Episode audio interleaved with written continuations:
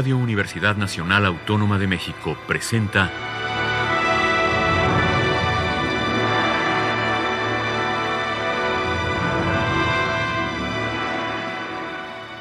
Hacia una nueva música.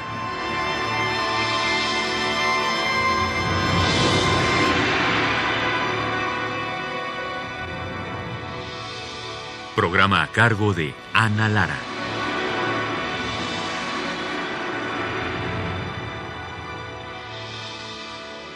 O buenas tardes, bienvenidos hacia una nueva música. Soy Ana Lara y el día de hoy tengo el enorme placer de tener aquí frente a mí, él desde París, yo desde la campiña francesa, a Daniel Dadamo, gran compositor de origen argentino, pero que vive desde hace miles de años en Francia. bienvenido, Daniel. Muchas gracias, Ana, y placer por la invitación. Tú estuviste estudiando con Manoury, de hecho fuiste a Francia para estudiar con él, si mal no recuerdo, y trabajaste también con otros dos grandes compositores, con Ferniu y con eh, Muraille. ¿Qué dejaron cada uno de estos maestros en ti como compositor? Eh, bueno, mi contacto con Philippe Manoury fue eh, desde, ni bien, ni bien llegué yo acá a Francia hace más de 30 años y fue realmente para estudiar, para hacer una licenciatura eh, y un máster de, composición. Eh, una licenciatura, perdón. Mi, contacto con Manuri fue eh, ese primer contacto con, con, la música viva europea, con esa música aferrada a la escritura, interesada por el instrumento acústico, interesada por la herencia schoenbergiana, bulesiana, ¿no? adicionada a algo que a mí me interesaba mucho, que era la música electroacústica y mixta. Entonces, Philippe eh, me abrió un poco, un poco no, me abrió mucho las puertas a la música mixta, no tanto a la manera como él hace música mixta, eh, sino a ese interés por la relación entre el instrumento y el sonido electroacústico. Ese fue el gran aporte para mí que, que, me hizo Philippe, incluso otro que es muy importante, que es la, la mirada sobre la forma. Es una persona que tiene verdaderamente una conciencia y una capacidad de construir formas largas, en general de, de, gran escala, y que eso no es poco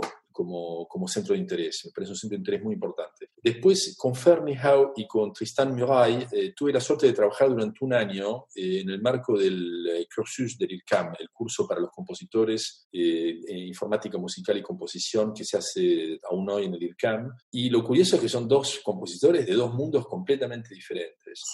Con Muraille eh, tuve la resonancia en todo el aspecto armónico, tímbrico del sonido que yo no tenía con Manuri, porque Manuri eh, se interesa mucho más por la nota que por el sonido. Sin embargo, Muraille se, interesa muchísimo por, no solamente por el sonido, sino por la, cosa orgánica del sonido, que es el timbre. Y por otro lado estaba la, cuestión eh, totalmente especulativa y mental de Brian Fernihau, esta, esta cosa extremadamente arquitectural, extremadamente eh, intelectual también, esta, esta manera de mirar la música desde la concepción mental de las obras y desde el, desde el razonamiento y el procedimiento matemático que Brian Fernihau eh, encarna. Entonces, esta, estas dos, eh, dos contrastes fueron verdaderamente extremadamente fértiles para mí. Tengo un, un recuerdo absolutamente increíble de encuentros con, con, los dos, tanto con Murray como con, eh, yo noté en, las piezas que vamos a escuchar el día de hoy que uno de tus intereses, en primer lugar, es ir a lo mínimo, ¿no? Entrar al sonido, pero fuera de la frecuencia. En ese sentido, estarías más cerca de, de Murray que de, que de a partir de esto que, me acabas de decir, ¿no? Me, me parece que que también, bueno, el timbre es súper importante para ti, lo que llamas también los accidentes en el sonido, ¿no? Estas pequeñas eh, variaciones. Y creo también que, que tu manera de, trabajar todos estos elementos de una manera que me parecen simples, pero que se convierten en un, conglomerado bastante eh, complejo en, la música que tú, que tú compones, ayuda a una parte súper sensual en la música. Estábamos hablando eh, eh, hace poco con una persona con la cual estábamos hablando de la, de la cuestión de la imagen, ¿no? la imagen que está en el centro de nuestras vidas, ¿no? que está, hay toda una comunicación por, la imagen desde el invento de la, de la, televisión. Me interesa a mí mucho eh, llamar la atención sobre la escucha del sonido, ¿no? sobre la, escucha del detalle sonoro poner el, detalle sonoro en el centro de la escucha. eh, y en el centro del interés de un discurso, de un discurso artístico. Es lo que a mí me, a mí me lleva mucho a trabajar sobre, sobre escalas muy diferentes, componer música pensando siempre en varias escalas, pero esencialmente en dos escalas eh, diametralmente opuestas, que es justamente el detalle eh, mínimo sonoro y la construcción, como tú dices, más compleja, la construcción formal o la construcción expresiva, que es mucho más, mucho más importante y en donde hay muchos más elementos que están en juego. Y estas, eh, eh, para mí componer es verdaderamente situarme entre, permanentemente entre, estas dos escalas. Y generar sentido justamente navegando entre estos dos puntos, entre lo muy detallado y lo que es, eh, digamos, más percibido de una manera más global o más expresiva. Y eso también creo que tiene mucha relación con la manera y por la elección que tú haces de los textos que vamos a escuchar esta tarde, ¿no? Por ejemplo, háblanos en ese, en ese sentido de la primera obra que vamos a escuchar el día de hoy, de Two English Poems de Borges, una obra que compusiste en 2013, para soprano, flauta, clarinete, violín, cello y piano. Bueno, son dos poemas de amor. Son los dos únicos poemas, los dos únicos textos que Borges escribió en inglés, que era su lengua materna. Eh, Borges se crió en inglés y, eh, era totalmente bilingüe, y, eh, por parte de su madre, que de su abuela, perdón, que era inglesa y estos poemas son, no, tienen traducción, los escribió en inglés y son los únicos textos. Y son dos poemas realmente de amor, en donde uno se encuentra con un Borges completamente diferente del Borges austero, calculador, mínimo, que ahorra palabras, ¿no? concentrado en una palabra precisa. ¿no? Y acá hay un Borges extremadamente expresivo, yo creo que la lengua, escribir en otra lengua que no sea la, la, lengua de su escritura, eh, le permitió eh, tomar ciertas libertades. Eh, me gustaría también que nos hablaras de, de tu trabajo con la vocalidad. ¿Cómo eliges tú trabajar la voz? ¿El texto es importante? ¿Sí, no? ¿Cómo? Eh, el texto es importantísimo, eh, es fundamental. Hay, una especie, hay un feedback inmediato y hay una proyección. Uno se proyecta en un texto, ¿no? Se proyecta inmediatamente en un texto o no. Si la proyección no es inmediata, yo no puedo trabajar con un texto. Tengo que tener una especie de, de amor a primera vista inmediato, ¿no? Tengo que escuchar, el, el texto tiene que resonar verdaderamente, no es una una metáfora, es una realidad, tiene que verdaderamente resonar en, eh, en, sí mismo, en, la, imaginación, en el bagaje imaginativo. Yo cuando leo un texto para poner en música, si inmediatamente no escucho eh, la música, no del texto, sino una música posible, eh, músicas posibles, situaciones musicales posibles, no puedo escribir me parece que no hay que escribir, no hay que abordar ese texto, no hay que utilizarlo, hay que utilizar otra cosa. me gusta también tomarme muchas libertades con el texto. Por ejemplo, eh, hay una pieza que vamos a escuchar, eh, dos piezas que vamos a escuchar, eh, Trauma en Telequia y Fall Love Letter Fragments, donde verdaderamente yo trabajé sobre la noción de fragmentación. Yo mismo hice una fragmentación de, fragmentos, finalmente. En el, caso, en el caso de Traum, son fragmentos de Leibniz. En el caso de Fall, son fragmentos de cartas entre Virginia Woolf y su amante, que era Vita Sackville West. En el caso de Borges, la cuestión era mucho más complicada porque yo tenía un compromiso legal de utilizar el texto tal cual, no podía eh, tocar una palabra. Mm. Entonces, eh, ni quitar ni poner que es normal, poner uno no, va a poner, pero quitar a veces está bien quitar, porque a veces que hay palabras que suenan en el poema, pero que no suenan en, la música del poema o en la obra que se puede hacer con un poema, y a veces uno necesita quitarla eh, o repetir una palabra. O, cuando uno repite una palabra, algo que no está en un poema, de alguna manera uno está también eh, modificando el poema.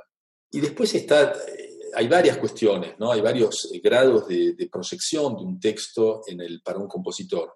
Está la sonoridad propia de las palabras, que en, la lengua inglesa es absolutamente maravillosa, pero también en la, en la lengua castellana es interesante eh, utilizarlo, en, en muchas lenguas. Eh, pero bueno, está la cuestión de la, la, sonoridad propia a las palabras y el ritmo, ¿no? lo que uno llama prosodia, pero no solo la prosodia, sino también lo que traen las palabras, como como rugosidad, como accidente, las plausivas, las ciflantes, todos estas, estos sonidos eh, eh, vocales o consonantes. ¿no? El ritmo de las palabras, la, prosodia, y después está la cuestión de lo que proyectan a nivel del sentido, eh, las imágenes que pueden proyectar ciertas frases. No sé, por ejemplo, en, en, el poema de Borges habla tanto de amor como de guerra. Hay momentos en el que cita el, a su abuelo muerto en, una batalla, eh, etc. O sea, también un poema presenta contrastes, presenta situaciones, ¿no? Es, un poema es, una, es una situación con accidentes, con muchas cosas diferentes que pasan dentro, y eso también dicta una forma dicta eh, o, sugiere una forma, sugiere una, situación de contraste, sugiere diferentes partes, sugiere materiales eh, que van a estructurar también la, obra. Después la cuestión está siempre esta, esta cuestión de hacer corresponder la forma de una obra musical a la, forma original del poema, lo que tal vez no sea lo, más original y lo más eh, interesante de hacer. Hay que poder también construir, librarse de la forma de un poema, no hay por qué seguirla. Pero bueno, fíjate que yo en estas eh, Two English Poems de Borges lo seguí porque la pieza está en dos partes, ¿no? Yo hubiera podido hacer tres partes o cuatro partes, pero, pero no, hice dos partes, o sea que de alguna manera Borges ganó. Bueno, pues vamos a escuchar de Daniel D'Adamo Two English Poems by Borges en la interpretación del ensemble Accroche Note y la soprano Françoise Kubler.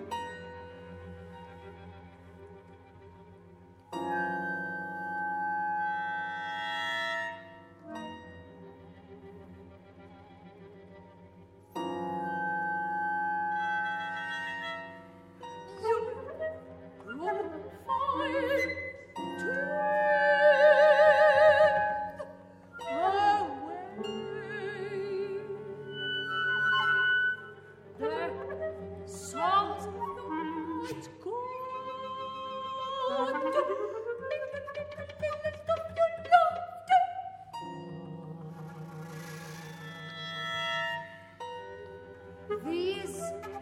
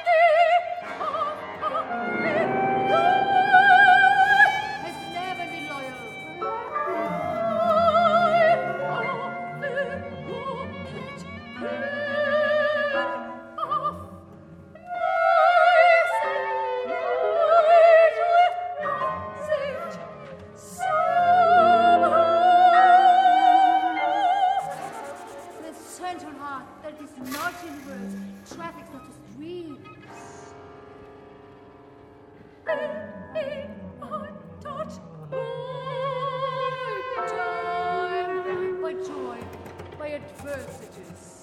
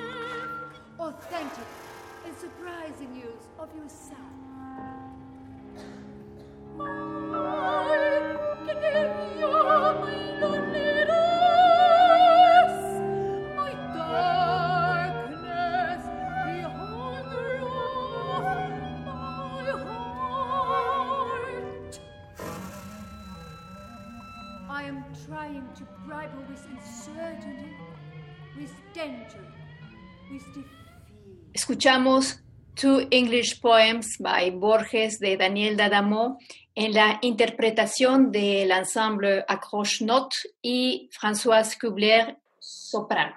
Estamos platicando esta tarde con Daniel Dadamo. Eh, Daniel, en la siguiente obra que vamos a escuchar, volvemos a escuchar la voz y esta es una obra que forma parte de un ciclo que se llama The Leap Cycle. Cuéntanos de este ciclo. Es un ciclo en torno a la voz, pero no solamente, porque hay eh, otros instrumentos, flauta, viola, arpa y por sobre todo electrónica. Eh, el ciclo comenzó por una pieza que presentamos en, México, en Guanajuato, hace, hace, un par de años, junto con eh, otras piezas del mismo ciclo. El proyecto de la pieza consiste en una cuestión de exploración de escalas de escucha del sonido. Esto no puede ser eh, realizado sino a través de la electrónica, a través de la grabación y del trabajo electroacústico de los sonidos del instrumento. Y también a través de la amplificación del instrumento. Quiero decir que eh, cuando los músicos eh, tocan en concierto, todos los sonidos son captados por micrófono y amplificado, pero también conviven con los sonidos electroacústicos que están hechos con una reinterpretación de los sonidos mismos de los instrumentos. Todos los sonidos electrónicos están hechos a partir de los sonidos de los instrumentos, a partir de la partitura misma.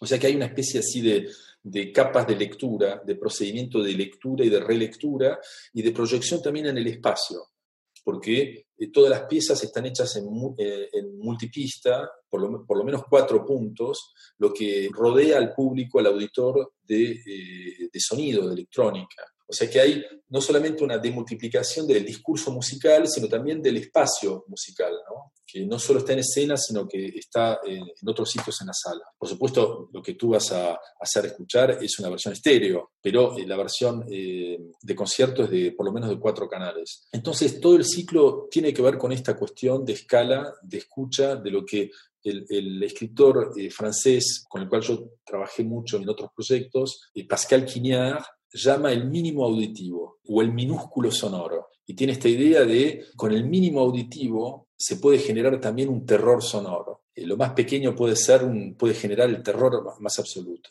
Y esta, esta es, una frase que yo encontré luego, ¿no? de trabajar eh, este, en, la primera pieza que se llama Lips Your Lips, una pieza para, para mezzo, soprano y electrónica, para la misma cantante que hizo el resto de las piezas, Isabel Socollá, que, con la cual vinimos a México. Es una compañera de trabajo con la cual trabajamos hace, hace ya varios años. Bueno, vamos a escuchar Traum en Telequie, de Leap Cycle número 4, para mezzo-soprano, flauta, alto, viola, arpa y electrónica de Daniel Adamo. Eh, los intérpretes son Isabel Socoya, mezzo-soprano, Nicolas Ballet en la flauta, Laurent Camat en la viola y Elodie Ribou en el arpa.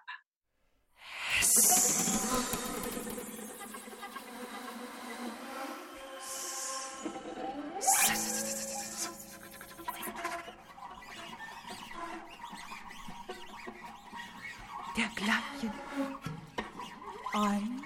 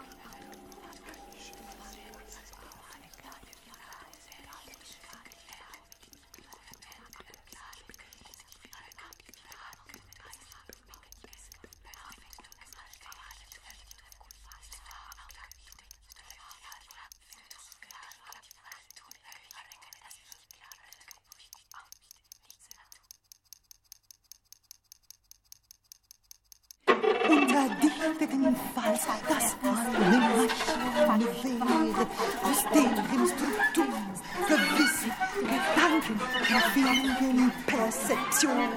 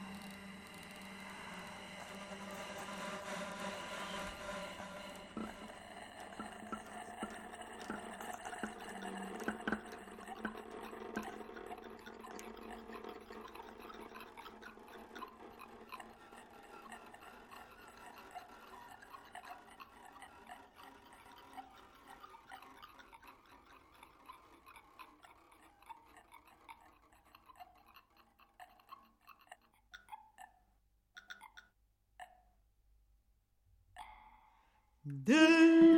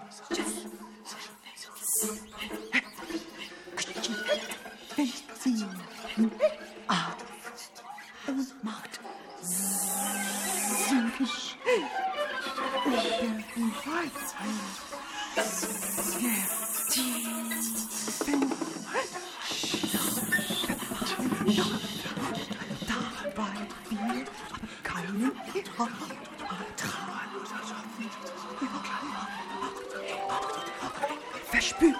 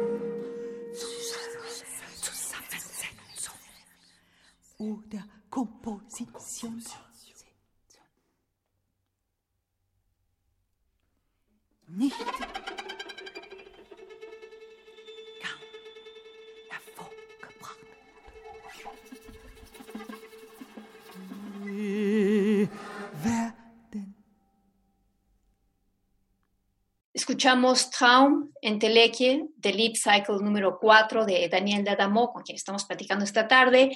Eh, los intérpretes fueron Isabel Socoya, mezzosoprano, Nicolas Bellet en la flauta, Laurent Camat en la viola y Elodie Rebaud en el arpa.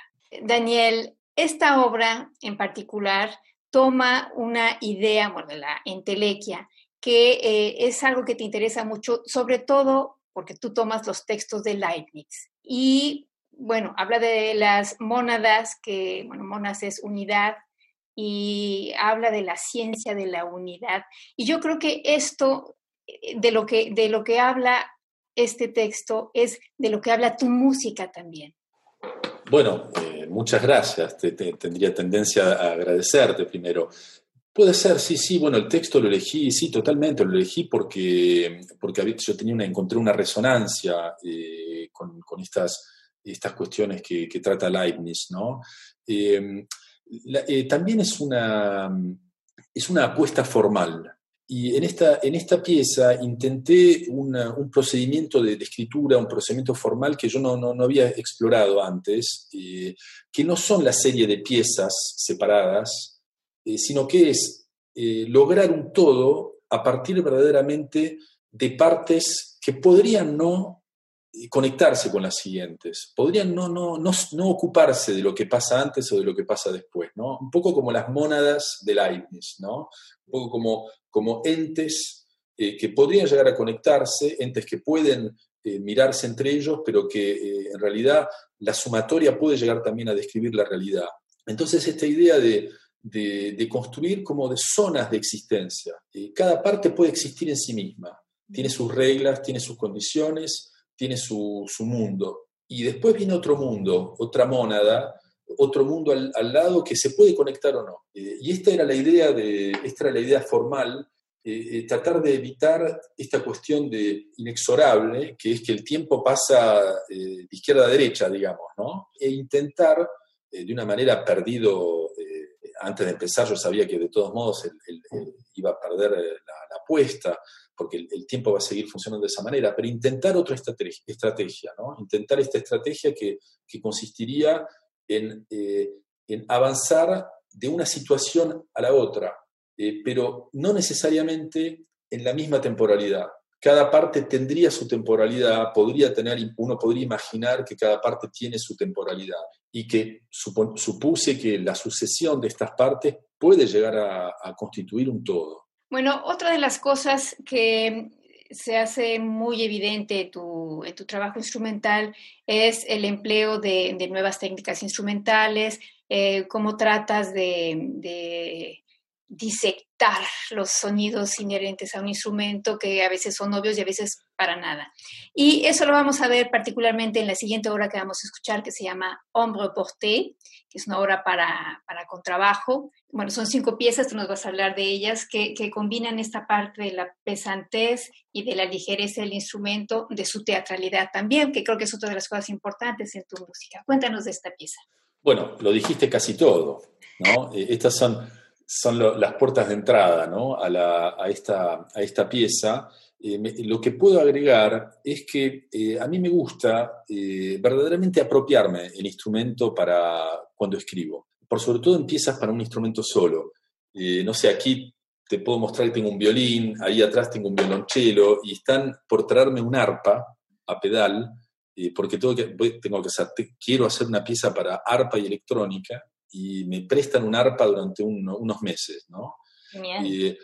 Sí, porque necesito saber cómo funciona, necesito tocarla, aunque toque pésimamente mal, no importa. Eh, y lo mismo hice con esta, esta pieza para contrabajo. Alquilé un contrabajo y aprendí a tocarlo, digamos, ¿no? E incluso descubrí ciertas cosas que para mí eran descubrirlas. Eh, Y, y era, de esa manera las integraba y podía ser verdaderamente un laboratorio de, de investigación y de producción de sonido, entender cómo se producen ciertas técnicas, eh, etcétera. Por supuesto, también eh, contando con el contrabajista, con Florentin Ginot, eh, que es con quien eh, yo trabajaba para esta pieza, que es un virtuoso increíble del contrabajo. Eh, y entonces, bueno, con Florentin yo pu- pude hacer eh, un montón de ses- sesiones de trabajo, ensayos preliminares, escuchar ciertas cosas. Él inventó ciertas técnicas del contrabajo, especialmente como se abre la primera pieza, que es, son armónicos artificiales en pizzicato a dos manos. Entonces ahí está esta cuestión de la exploración, como, vos, como tú dijiste muy claramente, la exploración muy, muy, muy detallada del instrumento. Esto se ve en la anteúltima pieza, en la cuarta pieza, por ejemplo. Hay- hay- es una pieza en donde todo está construido como una especie de, de- de rompecabezas de objetos muy pequeños, que cada uno representa una técnica extendida diferente. ¿no? Todo, todo esto se arma una especie de mosaico que finalmente intenta justamente desde la unidad generar una forma, eh, proyectar una forma unitaria, digamos, ¿no? Desde la heterogeneidad tratar de, de proyectar una forma eh, que tenga sentido. De alguna manera, estas cinco piezas serían como cinco pequeños estudios en torno al contrabajo. De alguna manera sí. Sí, sí, sí, porque por- tú tienes, por ejemplo, la última pieza es un estudio sobre, la, sobre virtuosismo. Eh, entonces, sobre la, velo- la velocidad, la ligereza, la velocidad, eh, la capacidad que tiene el instrumentista a tocar muchas notas rápidas, hace referencia al estudio instrumental, efectivamente. Eh, hay una pieza que es más un ricercare, la primera, una especie de, de, búsqueda del sonido, un ricercare. Hay una pieza que es, creo que es la... Hay una que es toda en pizzicati, creo que es la segunda, para que es en pizzicato, pizzicato glissando, todas las técnicas de pizzicato, que ciertas, algunas de esas técnicas las, las encontré haciéndolo eh, y, la, y, la, desarrollé en el marco de la pieza. Hay otra pieza que es puramente espectral, que es una, un espectro de, de, un mi grave, creo, eh, un re, o un re grave. Hay una escordatura al principio, eh, el, el, contrabajo empieza con una, una afinación que no es la tradicional, y se va afinando pieza por pieza. Las dos últimas piezas ya le está afinado normalmente, creo. Bueno, pues vamos a escuchar Hombre Porté, por cierto que haces una referencia, algo así que dice, entre más voluminoso, concreto, imponente sea el cuerpo, más se proyectarán sus sombras. Así es que, bueno, de eso se, trata, de las sombras que portan. Hombre Porté es una pieza para contrabajo solo de Daniel D'Adamo, compuesta en 2017, y vamos a escuchar la interpretación de Florentin Ginaud.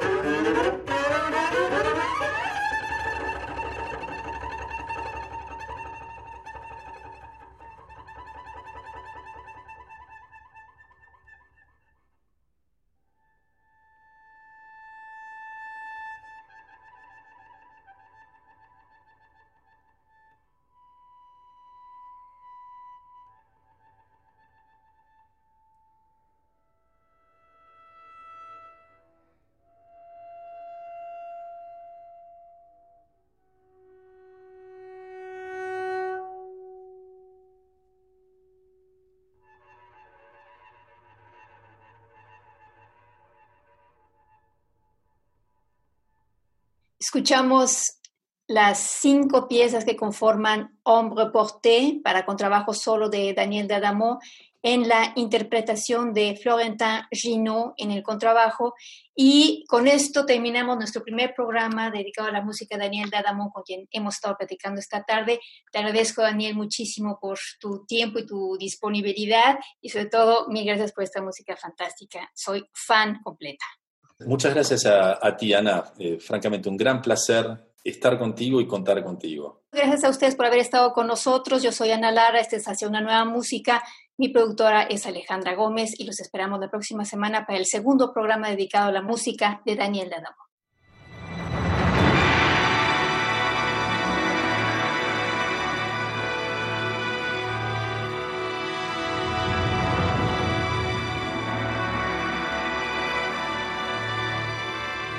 Radio Universidad Nacional Autónoma de México presentó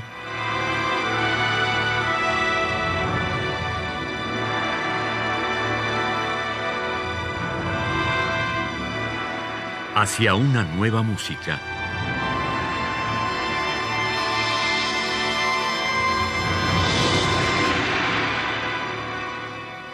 Programa a cargo de Ana Lara.